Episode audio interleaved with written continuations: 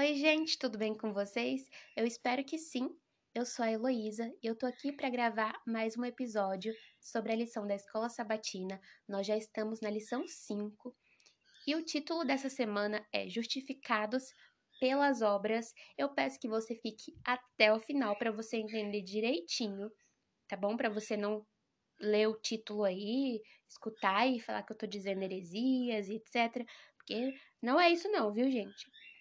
Inclusive, já vou dar um spoiler aqui, porque se eu fosse justificada pelas minhas obras, na verdade eu não seria justificada e eu estaria completamente perdida e ferrada. Eu imagino que você também.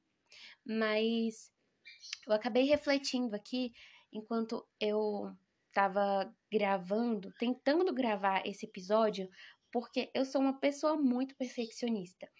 Então, qualquer errinho, eu já quero cancelar tudo e já cancelei vários áudios aqui. Inclusive, tem calopsitas que ficam fazendo barulho. E até tô melhor em relação a isso. Eu já não vejo tanto problema, já não me importo tanto, porque elas vão continuar fazendo bagunça o tempo todo. Então, se eu for esperar elas se calarem, eu não gravo nunca. Mas, assim, mesmo sendo uma pessoa perfeccionista, gostando de fazer as coisas certinhas, ainda assim eu sou uma pessoa completamente falha. E se não fosse por Jesus, nossa, eu estaria perdida e nada me justificaria. Minhas obras, tudo que eu faço, nadinha. Se você tá com a sua Bíblia, abre aí em Tiago 2, a partir do verso 14. Mas se você não tiver, presta bastante atenção que eu vou ler agora. Diz assim: Meus irmãos, qual é o proveito se alguém disser que tem fé, mas não tiver obras? Pode acaso semelhante fé salvá-lo? Se um irmão ou uma irmã estiverem carecidos de roupa e necessitados do alimento cotidiano, e qualquer dentre vós lhes disser: Ide em paz, aquecei-vos e fartai-vos, sem contudo lhes dá o necessário para o corpo, qual é o proveito disso? Assim também a fé, se não tiver obras, por si só está morta. Mas alguém dirá: Tu tens fé e eu tenho obras. Mostra-me essa tua fé sem as obras, e eu, com as obras, te mostrarei a minha fé.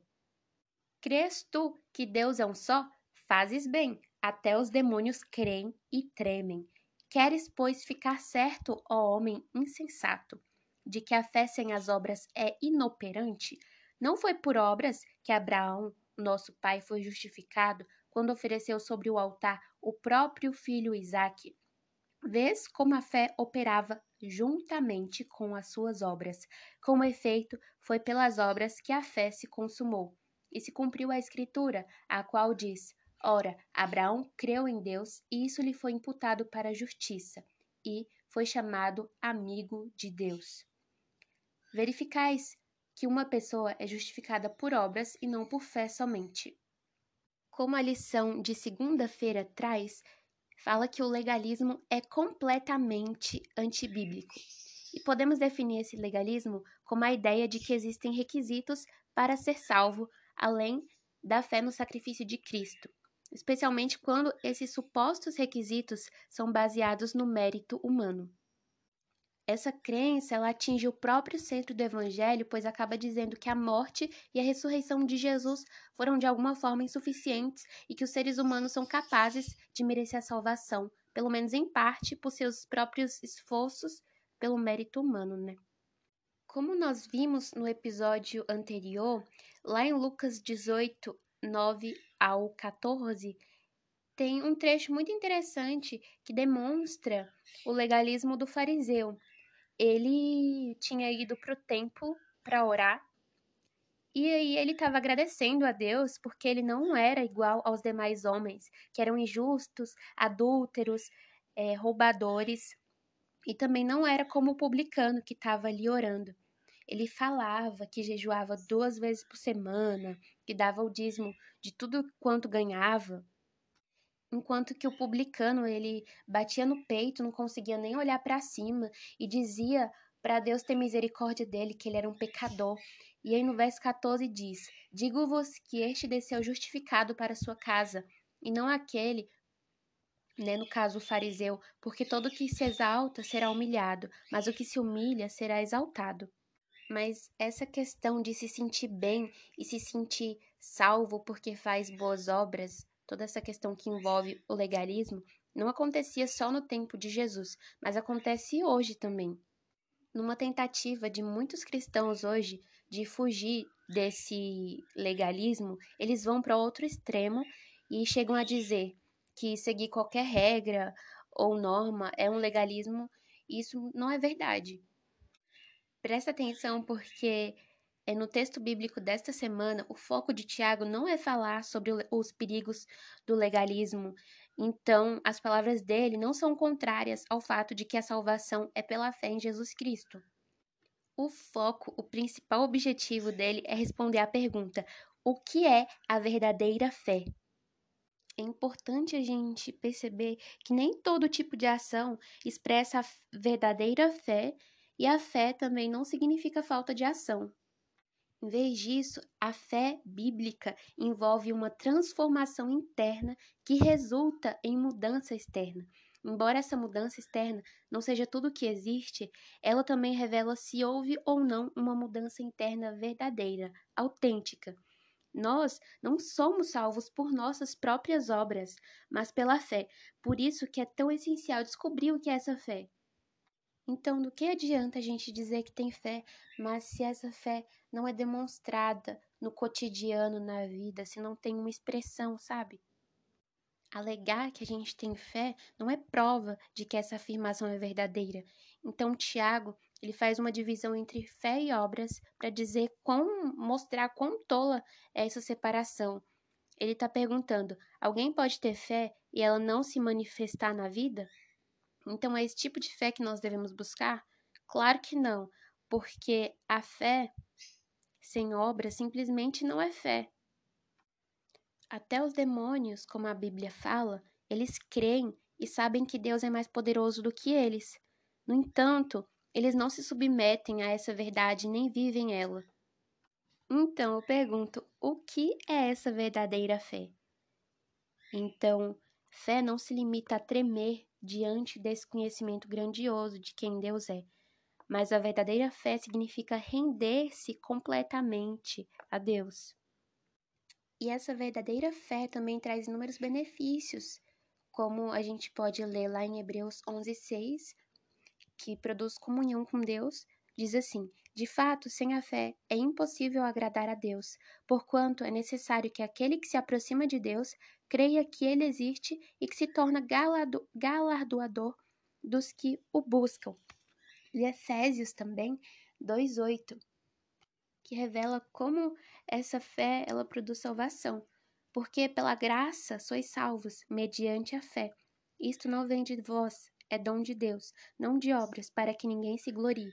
Pois somos feitura dele, criados em Cristo Jesus para boas obras, as quais Deus de antemão preparou para que andássemos nela. Então, além da, de produzir comunhão com Deus, salvação, essa fé, ela abençoa os outros também. É verdade também que pessoas podem fingir ter fé, podem estar lá no púlpito pregando, mas estar tá vivendo uma vida completamente afastada de Deus, o coração dela está totalmente desligado das coisas do céu, mas está mostrando ali, tentando se mostrar que ela é uma pessoa boa, caridosa, que ajuda as pessoas, enfim, mas a verdadeira fé, ela não pode ser escondida dos olhos da humanidade. Ela naturalmente produz frutos na vida por meio de expressões externas de amor a Deus e aos outros. Então, é algo mais natural, que não é fingido. Tem até uma pergunta na lição que diz assim: qual é a diferença entre fazer boas ações para ser salvo e fazer boas ações porque você foi salvo? Então eu acredito que é, fazer boas ações para ser salvo, a tentativa da pessoa, né? Que isso na verdade não acontece. Somos justificados por Cristo. Tem então esse sentimento de medo, de obrigação, enquanto você é, fazer boas ações porque você foi salvo, isso é algo por amor, acontece de forma natural. Existe a paz, você está agindo não com sentimento de obrigação, porque quando a pessoa faz isso, para ser salva nessa tentativa, existe aquele sentimento de obrigação. E isso não é muito bom. Você ficar sempre tentando alcançar a salvação, tentando ser melhor pelos seus próprios méritos. Quando você vive assim, acaba que você sente um peso tão grande, um fardo, que viver a vida cristã, viver com Jesus, é algo extremamente penoso. Porque você sente que tem que sempre estar tá fazendo alguma coisa e de que Jesus está sempre esperando a tua perfeição, que você não pode errar. Se você errar, ele vai estar tá ali para te julgar, escrever tudo de errado que você fez, então isso é muito ruim. Então, já vamos para a lição de terça-feira. E Tiago 2,24 parece confirmar a própria definição de legalismo, como a gente leu. Assim, vocês percebem que uma pessoa é justificada pelas obras e não somente pela fé. E a questão fica mais complicada ainda quando a gente lê Efésios 2, 8 e 9, que a gente já leu, na verdade que diz: Pois vocês são salvos pela graça, por meio da fé. Isto não vem de vocês, é dom de Deus, não por obras, para que ninguém se glorie. Então, será que Paulo e Tiago acreditavam em, em evangelhos diferentes? Será que a Bíblia está se contradizendo? Esses dois textos, eles destacam a importância da gente sempre ler o contexto, em vez da gente tomar duas ou três frases de maneira isolada. Então, o objetivo de Tiago não é acrescentar algo à fé, mas explicar o que realmente é a fé. Como a gente já viu antes, Tiago está focado em apresentar exemplos práticos do que é a verdadeira fé, de como ela aparece. Então, ter fé não é apenas concordar intelectualmente com os ensinos bíblicos. Quando a gente, de fato, tem uma crença, ela nos transforma completamente. Não é porque temos que fazer isso, mas porque é isso que a crença faz, que a fé faz. Tem uma parte da lição também que eu vou ler que é bem interessante. Diz assim: Imagine que um garotinho estivesse no quarto em meio aos seus brinquedos. Aí o pai chega e lhe diz: Cuidado, existem cobras no seu quarto. Se o menino acreditar no pai, o que ele fará? Dependendo do que ele conhece sobre as cobras, ele poderá subir até o ponto mais alto do seu quarto, tentando se proteger, ou vai se agachar para procurá-las, o que é bem perigoso, né? Então, será que ele pensou assim: meu pai disse que aqui há cobras, eu acredito nele e para provar isso, agirei de acordo com essa crença? Ou em vez disso, a sua crença e confiança no que o pai disse o levarão imediatamente à ação, simplesmente porque é isso que a crença e a confiança fazem. Então, é, para a gente refletir, né? Achei bem interessante. Então, é isso o que a confiança faz. Você não vai pensar, hum, para provar isso, eu vou agir de acordo com o que ele me disse. Automaticamente, você acredita, você já vai sair voado dali. E, como diz meu sobrinho, né? ele gosta assim, de, gosta de falar que está saindo voado, bem rápido. Então, da mesma forma, o que Tiago está tentando dizer é que as pessoas que afirmam que têm fé e não a expressam na vida ilustram uma fé morta ou inútil. São como um garotinho que diz: Eu acredito em você, pai, mas deixa claro por suas ações que na verdade não acredita. Então presta atenção nisso aqui, ó. As ações não são um acréscimo à salvação, elas simplesmente se desenvolvem como resultado natural da crença e confiança em Jesus. Então, como diz a lição de quinta, aceitar Jesus, porém, é mais do que palavras ditas da boca para fora. Trata-se de uma experiência sobrenatural de transformação.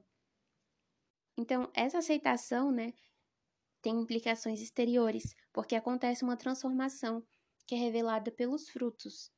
E um fruto é impossível de falsificar. Assim como árvores boas dão frutos bons e árvores ruins dão frutos ruins, a condição do coração de um indivíduo não pode ser escondida por suas próprias expressões. Assim, pois, Jesus concluiu: pelos seus frutos vocês os conhecerão. Como eu já falei antes, algumas pessoas podem se mostrar bondosas.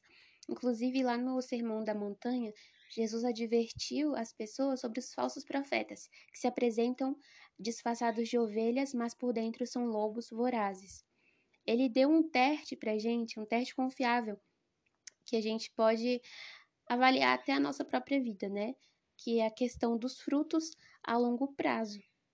Então, a gente não tem habilidade de ler a mente dos outros, os corações, mas a gente pode notar quais frutos que as pessoas estão dando, quais os frutos que nós estamos dando. Será que isso revela uma verdadeira fé? Então, algumas pessoas que não me conhecem, que sabem que eu sou adventista, podem pensar, mas por que, que você faz essas coisas? Por que, que você guarda o sábado? É, você acredita que pode ser salva por conta disso? Então, minha resposta é não, não é nada disso. Mas é porque eu entendi, eu tenho fé e é uma obediência, sabe? Então eu não obedeço para ser salva, mas porque eu já fui salva.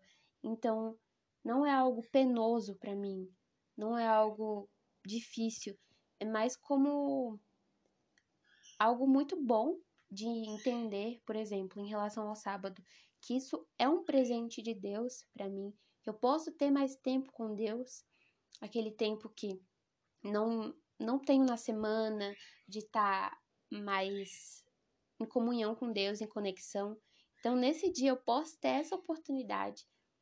Então, isso é incrível. E também tem coisas que acontecem na minha vida que nem sempre são fáceis, né? É, por exemplo, a questão do sábado mesmo.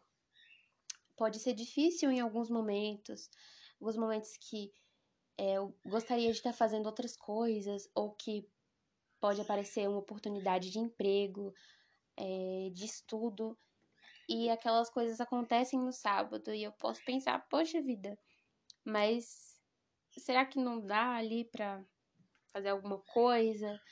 Então, nesses momentos, eu posso ter até um, um pensamento assim, ah, acho que vou fazer, acho que não tem nada não. Mas Deus fala ao meu coração e ele me dá a certeza de que vai prover o que eu necessito. Então, eu tenho fé e obedeço. Não é como uma obrigação, mas sim porque é algo natural ali, a paz que ele me dá, tranquilidade. Então, sei que no fim vai dar tudo certo, porque eu tenho a confiança em quem Deus é, o Pai amoroso que Ele é. Então, sei que Ele vai prover, que Ele vai me ajudar, que Ele vai fazer o melhor por mim. E a vida de Jesus também foi um exemplo vívido e prático de tudo que ele disse, tudo que acreditou, porque é assim que a verdadeira fé funciona. Jesus é uma imagem perfeita da fé viva, e ele concede o poder e a graça para que ela se reflita na vida de seus filhos também. Bem, gente, eu acho que por hoje é só. Esse assunto, ele é muito amplo. Então, se você quiser comentar alguma coisa aí embaixo, se você discorda de alguma coisa, Comenta aí pra gente continuar conversando e enfim, sempre com respeito, que que é o principal assim, né? Eu acredito. E é isso, gente, até o próximo episódio. Fiquem com Deus. Tchau.